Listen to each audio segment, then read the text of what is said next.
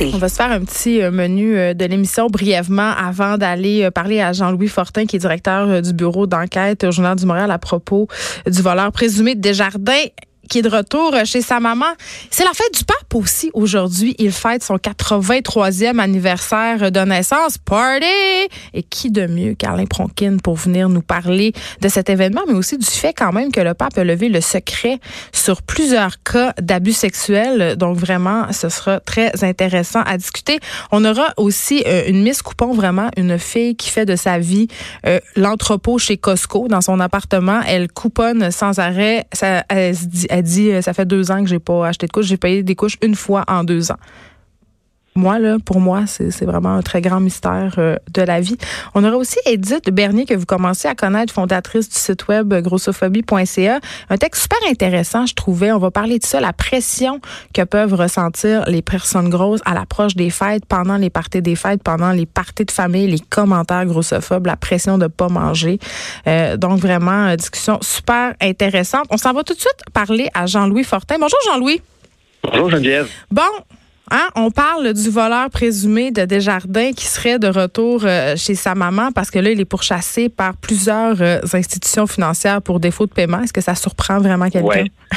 Ben, ça surprend personne, mais on peut dire peut-être qu'il a couru après. Ouais. le cas de Sébastien Boulanger d'Orval, principal suspect du méga vol de données de Desjardins. Hein, puis, si tu me permets de rappeler un peu l'ampleur euh, du vol allégué, Mm. c'est euh, plus de 6 millions de personnes qui sont visées euh, par, euh, par ce crime-là, c'est-à-dire que leur renseignement personnel, nom, date de naissance, numéro d'assurance sociale, adresse, donc tout ce qui permettrait de créer une fausse identité, tout ce qui permettrait à des personnes mal intentionnées de, de, de, de frauder leur identité euh, a été subtilisé. Euh, et selon la police, euh, c'est Sébastien Boulanger d'Orval qui a commis euh, le, le- la fuite euh, de ces renseignements-là pendant qu'il travaillait chez Desjardins. Bon. Euh, là, la question que tu vas me poser, c'est pourquoi que pourquoi qu'il n'a pas encore été arrêté si Ben. tout le monde Si tout le monde le sait, c'est ça. la, la difficulté en ce moment, c'est, que l'enquête criminelle, l'enquête criminelle, c'est long. Ça prend de la preuve hors de tout doute et c'est ce que la police tente d'amasser présentement. Il faut prouver que l'individu était derrière l'ordinateur à ce moment-là. Euh, donc, ça peut pas juste être, euh, on est pas mal sûr que c'est lui. là. Non, c'est très des accusations. Oui. Et donc, il y, a des, il y a des spécialistes là, en crime, en crime technologique, en cybercrime, là, qui, euh, qui donc euh, sont en train de, de travailler sur la cause. Mais en attendant, Sébastien Boulanger d'Orval, qui est un qui est toujours habité dans la région de Québec, lui, ça va mal. Donc, ça, on peut comprendre, il paye plus son hypothèque. Il possédait un condo à Beaumont, puis un autre, euh, un autre petit terrain euh, euh, à, Saint-Charles de Bellechasse ne paie plus son hypothèque depuis des mois. Et là, ben, quand tu ne paies pas ton hypothèque, les institutions financières te courent après, comme on dit. Donc, avis de prise en paiement. Donc, si dans les 60 jours, tu ne recommences pas tes paiements, ben là, la banque s'empare de ta maison et peut en faire la vente sous contrôle de la justice. Et c'est ce qui risque d'arriver parce que ce qu'on comprend, c'est que Sébastien Boulanger d'Orval, qui, on le rappelle, n'est encore accusé de rien, présentement, il est sans le sou Ben, pas quelqu'un qui a c'est pas quelqu'un qui a, qui a accumulé une fortune hein, en, Non, euh, en- en détournement. vendant les, les informations. Euh, nous, nos sources nous disaient qu'il avait été payé en carte cadeau Saint-Hubert ben, et d'épicerie. en tout cas, il pourra manger au moins, mais ironiquement, un de ses prêteurs euh, est Desjardins. Moi, c'est ça qui me fait un peu sourire dans cette histoire. Oui, et l'autre, c'est La Capitale, qui est une filiale de, de Oui. Jardin. Mais Bref, euh, Ouais, Oui. vas-y donc. Ben, bref, euh, il n'est pas, il est pas au bout de ses peines parce que même s'il n'y a pas d'accusation encore contre lui, là, c'est clair qu'il il a dû retourner vivre chez sa mère euh, à Rimouski. C'est d'ailleurs là qu'une huissière a été envoyée pour lui signifier en main propre que la banque allait vendre ses propriétés euh, s'il ne recommençait pas euh, ses paiements.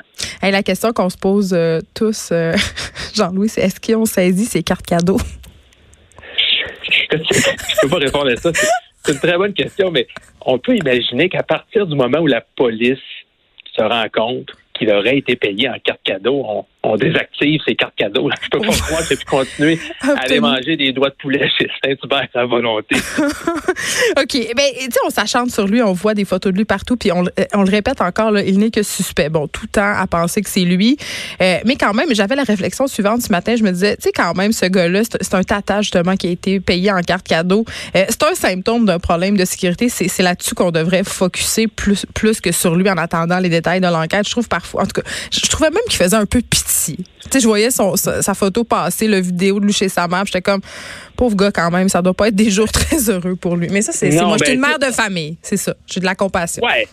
Oui, on le soupçonne quand même d'avoir commis des infractions qui sont, qui sont très graves, mais je te rappelle que ce n'est pas un génie. Hein. Sébastien Boulanger Dorval, c'est ah. pas un crack de l'informatique. Ouais. C'est pas.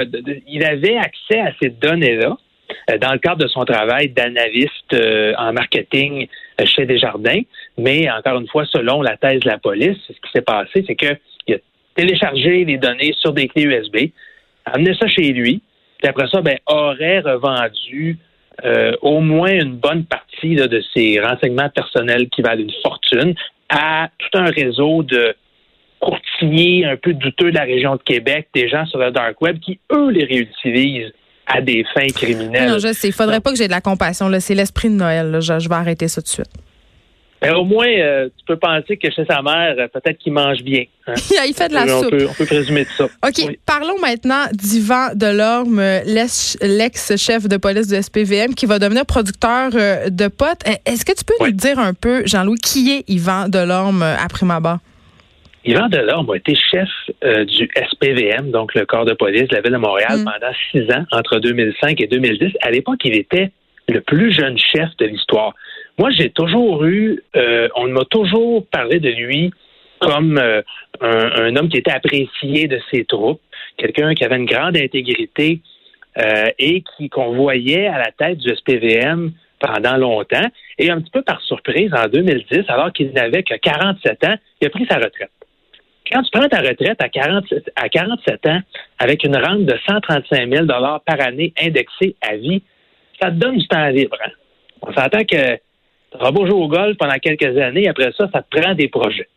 Et là, ce qu'on apprend ce matin, grâce à ma collègue Annabelle Blais, qui est spécialiste des questions de cannabis et de cette industrie naissante, c'est que le plus récent projet d'Yvan Delorme, 57 ans, mais retraité actif et qui est encore bien en forme pour travailler, c'est de construire une grosse entreprise de cannabis qui va vendre, qui veut vendre, qui veut approvisionner la SQDC, donc les magasins de cannabis euh, autorisés, euh, contrôlés par le gouvernement du Québec. Et d'ailleurs, Yvan Delorme a déjà euh, reçu ce qu'on appelle des, lettres d'intention de la SQDC, c'est-à-dire s'il obtient sa licence pour faire pousser du cannabis, hein, parce que c'est une licence qu'on obtient du gouvernement fédéral, à ce moment-là, la SQDC s'est engagée, euh, ont, signifié leur intérêt, leur intention de faire affaire avec lui pour approvisionner euh, leur, leur succursale. Mais tu sais quoi, euh, Jean-Louis, les gens trouvent ça un peu paradoxal, euh, un peu ironique même qu'un ancien directeur de police se lance dans la production de potes parce que Yvan Delorme quand même a participé à plusieurs opérations qui ont mené à l'arrestation de trafiquants de drogue. Mais quand même, le cannabis est rendu légal, donc il n'y a rien théoriquement de mal à en faire pousser. En plus, j'aurais tendance à penser, je me dis, puisque c'est un ancien chef de police, ça doit être quelqu'un le droit qui va bien le faire. Donc moi, je le vois pas tellement. Il est où le problème avec tout ça?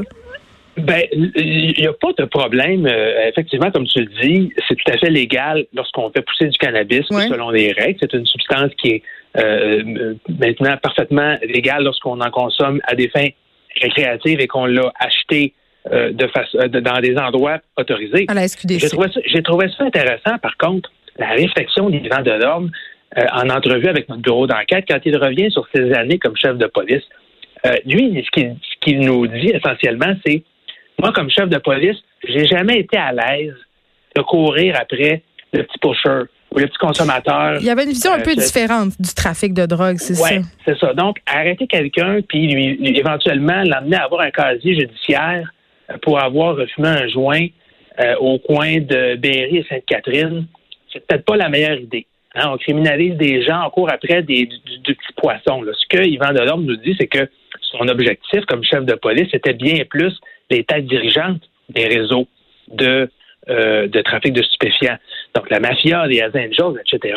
Et personne est, est nécessairement surpris de l'entendre dire ça, mais c'est clair qu'un chef de police a beaucoup moins les coups des franges pour parler. Je pense pas qu'à l'époque, Yvan Delorme nous aurait présenté ça de cette façon-là. Il nous aurait dit euh, non, non, la drogue, c'est illégal, puis faut faire arrêter avec 5 euh, euh, grammes de cannabis dans les poches. Maintenant, on voit vraiment que c'est quelqu'un avec évidemment toute la liberté qu'il peut l'avoir en tant que retraité, ben, qui dit réellement ce qu'il pense. Et je trouve ça intéressant qu'un chef de police comme ça nous livre un peu le fond de sa pensée. C'est pas le premier, hein? c'est le premier euh, je te dirais, ancien chef de police, avoir une position aussi importante dans une entreprise de cannabis. Il est le président, c'est lui le fondateur. Mais euh, dans les derniers mois, entre autres, l'ancien chef de police de Toronto, Julian Fontino, qui est lui aussi impliqué dans une entreprise euh, de, cannabis, un ancien commissaire à la GRC aussi. Donc, ce sont, tous des gens qui ont, qui ont trempé dans le milieu comme membres des forces de l'ordre, qui ont acquis une connaissance du marché, du produit, de la dynamique de consommation, puis qui maintenant veulent, pour les consommateurs récréatifs, faciliter les choses, ou en tout cas, économiquement, là, en tirer un, bénéfice, un profit. Jean-Louis Fortin, merci. On va être obligé de se laisser. On a un petit problème euh, de son. Ça sonne pas très bien, mais de toute façon, on a dit ce qu'il y avait à dire, euh, directeur du bureau d'enquête euh, au Journal de Montréal. Et je conclurai en disant qui vend de l'homme a même tenu un discours un brin humanitaire par rapport au cannabis. Il dit euh, qu'il veut faire de la recherche pour aider les personnes qui souffrent d'angoisse, de stress, de la maladie. Il aurait commencé à s'intéresser au cannabis euh, pendant la maladie de son père euh, qui souffrait du Parkinson. Et le nom de son entreprise, on n'en a pas parlé, ça s'appelle Québec Gold Tech et ça fait référence évidemment à la variété de potes très très populaire Québec Gold que beaucoup de consommateurs aiment et consomment. Et je veux juste préciser, repréciser qu'Yvan Delorme n'a pas toujours pas sa licence pour vendre son pot à la SQDC. De 13 à 15. Les effrontés.